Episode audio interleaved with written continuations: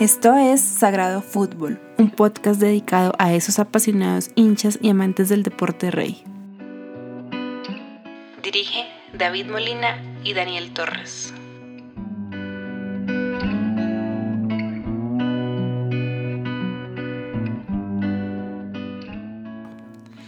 Hola a todos, sean bienvenidos a un nuevo programa de Sagrado Fútbol.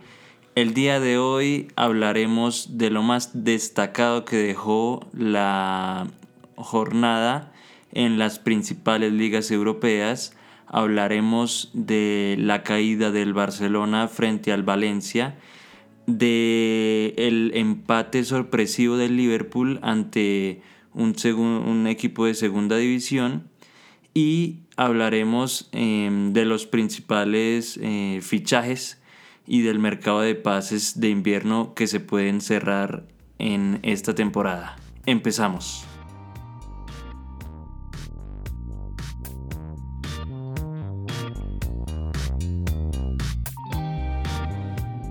Hola David, ¿cómo estás? Hola Daniel, muy bien, gracias. Un gusto compartir nuevamente contigo una semana más, de continuar hablando de lo que nos gusta, lo que nos apasiona, que es el fútbol.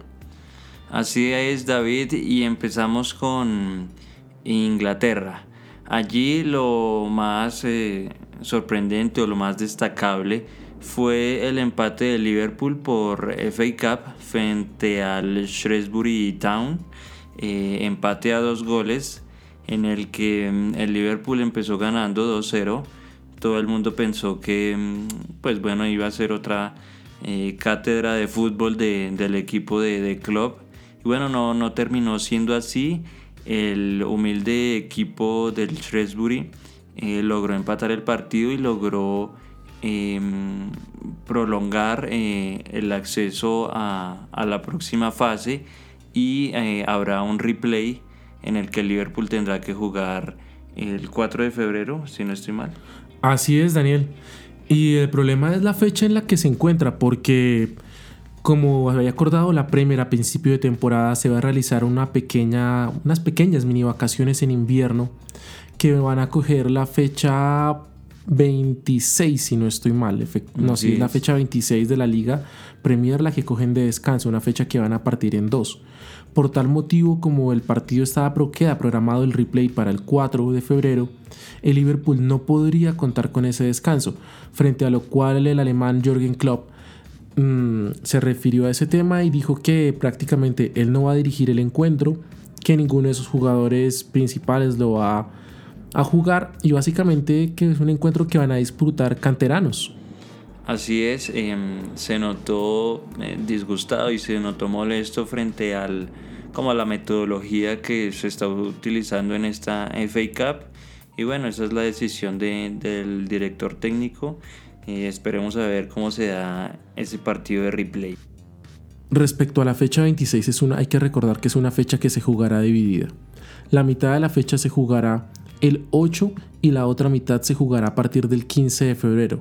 Entonces los equipos tendrán descanso pues aproximadamente de una semana a dos semanas dependiendo de la fecha en la que cojan. Así es, recordemos que esta decisión em, la, aplicaron las, eh, las directivas de, de, la liga para dar un poco de descanso por lo que se vienen competencias mm, de gran peso, la Champions League entonces, em, por eso este descanso que se le dan a, los equipos. Bueno, seguimos en Inglaterra y ahora hablamos de lo que se viene en la próxima fecha. Eh, este fin de semana, el fin de semana del primero de febrero, en el que encontramos un, partido bastante interesante. El Tottenham recibe al Manchester City el día domingo y, bueno, la verdad que es un partido atractivo, que mm, mm, es un choque de grandes equipos. ¿Cómo lo ves, David, de este partido? Pues Daniel es un partido por demás interesante, más que todo por la presencia del Tottenham en este encuentro, un Tottenham que no va a contar con la figura del danés Christian Eriksen. Un partido que hay que recordar se juega a las 11 y media de la mañana hora Colombia y que creo que es un partido para que el Manchester City pues de alguna u otra forma siga la estela de Liverpool y espera en algún momento poderse reenganchar a la opción del campeonato. Sí, esperemos a ver. El Manchester City me imagino esperará mm, lograr una victoria, eh, asegurándose su puesto en Champions. Y bueno, mirando, esperando un traspié de, del Liverpool eh, para poder acercarse y ponerle más presión al equipo de club. Eh, saltamos a, a, otro país, a Italia más exactamente, en donde vimos que la Juventus perdió frente al Napoli. Eh, quizá una derrota sorpresiva, David, ¿cómo lo ves tú? Sabiendo que el, Napoli no venía muy bien y que Juventus pues siempre le ha ido muy bien en esta, en esta Serie. Pues Daniel, la noticia en los diarios italianos era que el Napoli estaba de regreso, un Napoli que tuvo una muy buena campaña bajo la dirección del italiano Carleto Ancelotti, que actualmente pues culminó su, su contrato con el Napoli por unas discrepancias con la dirigencia, por la forma de la dirigir la plantilla. Un Napoli que ayuda prácticamente al Inter a que se reenganche con, esa, con ese escudeto, con esa Serie A y que lo aleja, lo aleja no, más que todo acerca al Inter a la posibilidad de poder lograr un escudeto, de quitarle hegemonía a la Juventus. Una Juventus que solo logró el gol del descuento en los minutos finales gracias a Cristiano Ronaldo. Un Cristiano Ronaldo que este año ha estado realmente inspirado. Sí, digamos que ha vuelto a, a su capacidad goleadora. Lleva como Mm, ocho partidos al hilo convirtiendo gol. Así que, bueno, bien por el, por el portugués, que para eso fue que Juventus eh, lo contrató, para marcar goles y, goles a grandes equipos como, como al Napoli en esta ocasión. Mm, bueno, y lastimosamente para, para el Inter, mm, eh, este equipo italiano no pudo aprovechar el traspié de Juventus y el Inter empató eh, con el Cagliari eh, no pudo sacarle ventajas. Eh, al final del partido fue expulsado el jugador Lautaro Martínez, un jugador sin duda muy importante para esta temporada para el Inter. Y bueno, no, no va a contar con él durante unas cuantas fechas. Veremos cuánto será la, la sanción para el jugador argentino.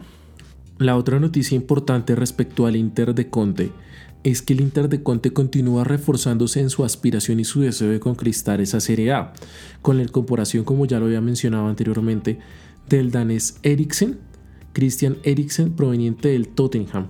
Una incorporación que ayudará al Inter a seguir en esa buena campaña, en ese buen hilo por el que va y por el que aspira realmente a competir por esa Serie A, destronar a la Juventus. Sí, la verdad que es un, un fichaje que aplaude el hincha del Inter. Es un jugador que estuvo incluso en las miras del, Real Madrid. Es un jugador con mucho talento, con mucha, eh, con buena entrega del balón, con buen trato del mismo. Entonces, eh, la verdad que es un, gran refuerzo.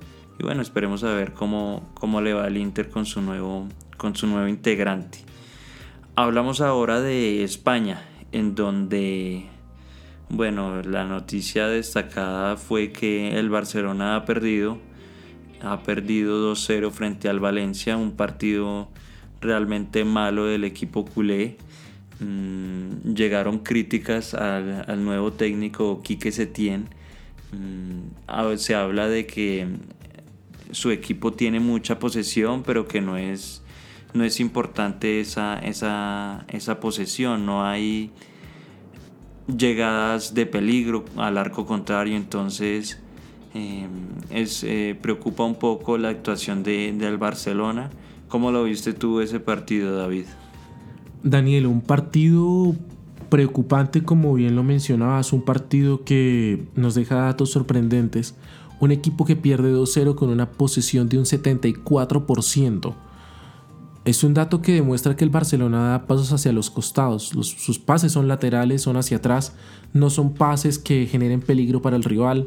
Un partido que deja grandes figuras, es dos, en el lado del Barcelona, que sería el portero, Ter Stegen que tapó un penalti y a Messi que sin hacer un excelente partido fue de lo más destacado del equipo culé.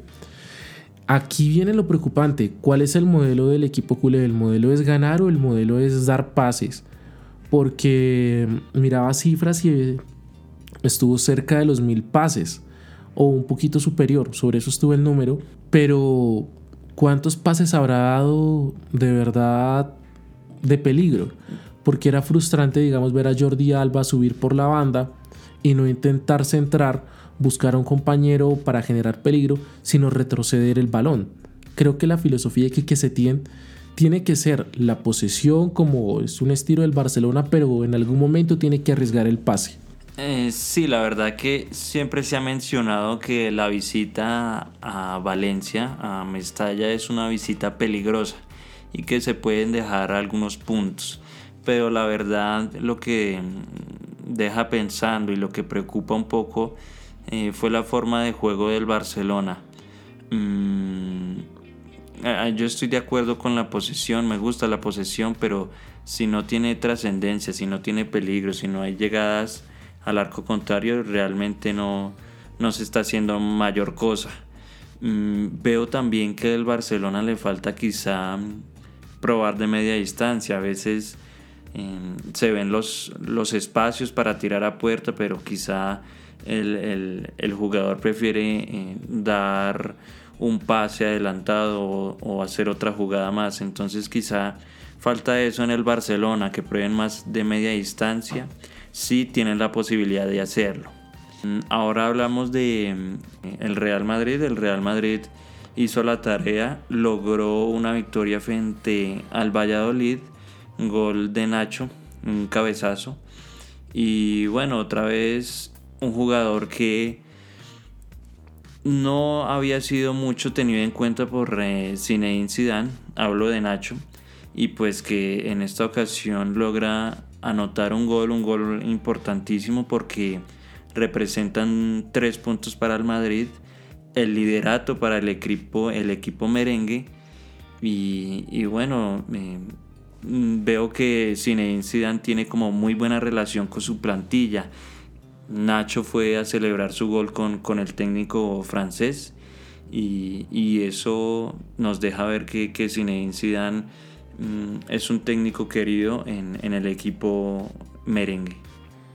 Pues así es, Daniel, un equipo merengue que aprovechó el descalabro del Barcelona para colocarse delante y un equipo merengue que enfrenta el día de mañana su partido por Copa del Rey nuevamente contra el Zaragoza, un partido a las 3 de la tarde, hora Colombia, y que en vísperas de ese partido también tiene que estar presente y con miras hacia el partido de la fecha, el partido de este próximo sábado, que va a ser contra el Atlético de Madrid en el Santiago Bernabéu, 10 a.m. hora Colombia. Un partido que puede servir para colocarle la estacada final al proyecto de Simeone y que lo puede consolidar en la punta. Y un partido también que puede presentarle fisuras al proyecto del equipo merengue. Así es, el, el Atlético de Madrid que no pasa por sus mejores momentos viene de ser eliminado Mm, por Copa del Rey frente al Cultural Leonesa, un equipo de segunda división eh, en España. Eh, fue un golpe bastante fuerte que el, hincha le dolió bastante. Y este, este fin de semana también al equipo del Cholo Simeone no le fue bien. Empató frente al Leganés eh, a cero goles. Y, bueno, la verdad es que se ve poco gol en el Atlético de Madrid. Eh, está pasando por un, momento complicado. Es verdad, Daniel, el Atlético de Madrid que está también a la espera de concluir el fichaje del uruguayo Edinson Cavani. Un fichaje que creo yo ayudaría a solucionar muchísimas de las falencias del Atlético de Madrid, que creo yo es la falta de gol. Un equipo al que, digamos, no se le convierte fácilmente goles, pero mucho más habitual que en temporadas anteriores, si es actualmente. ha dejado de ser ese equipo absolutamente fiable en defensa con la salida de Godín. Pero lo más preocupante es la falta de gol y yo creo que el uruguayo puede venir a ayudar perfectamente eso. Un uruguayo que ha tenido una temporada pasada y transcurso de esta bastante complicada por las lesiones, se ha perdido muchos partidos con el Paris Saint Germain, pero que espera reencontrarse en su mejor forma ahorita con la llegada del equipo colchonero. Se especula que puede llegar el día jueves. Esperamos que así sea por el bien de la competición de la Liga Española, por el bien del Atlético de Madrid y puede darle un sabor interesante a la competencia lo que resta. Sí, sin duda alguna el uruguayo le, le daría un toque mm, de peso, de, de gol al equipo colchonero. Es un delantero goleador nato que es garantía de, gol, seguramente. Bueno David, y le recordamos también a, nuestros oyentes que el Barcelona tiene partido también el día jueves, este día jueves, frente al Leganés por Copa del Rey, octavos de final de Copa del Rey. Un partido que se jugará a la una de la tarde, hora Colombia. El Barcelona que también tiene pendiente tratar de concluir el fichaje de Rodrigo para ver si puede mermar un poco la, la lesión de Luis Suárez, la ausencia del uruguayo también. Sí, una ausencia que realmente la ha sentido el Barcelona.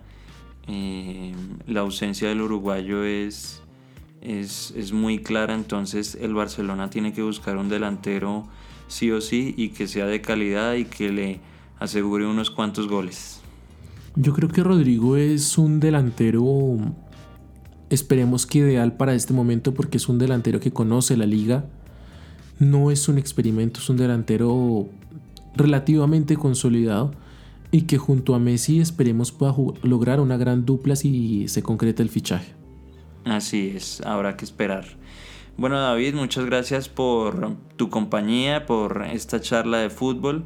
Esperemos mm, nos vemos, nos escucharemos en, un próximo episodio y le recordamos a nuestros oyentes que nos sigan en nuestra cuenta de Instagram, estamos como Sagrado Fútbol 1, eh, así que eh, síganos y se enterarán de noticias y de contenido ligado al fútbol que seguramente les gustará mucho. Daniel, muchas gracias por estar aquí nuevamente en un programa más. Esperamos que este programa haya sido del agrado de toda nuestra audiencia y como ya lo dijo mi compañero, nos seguiremos hablando y escuchando en una próxima oportunidad.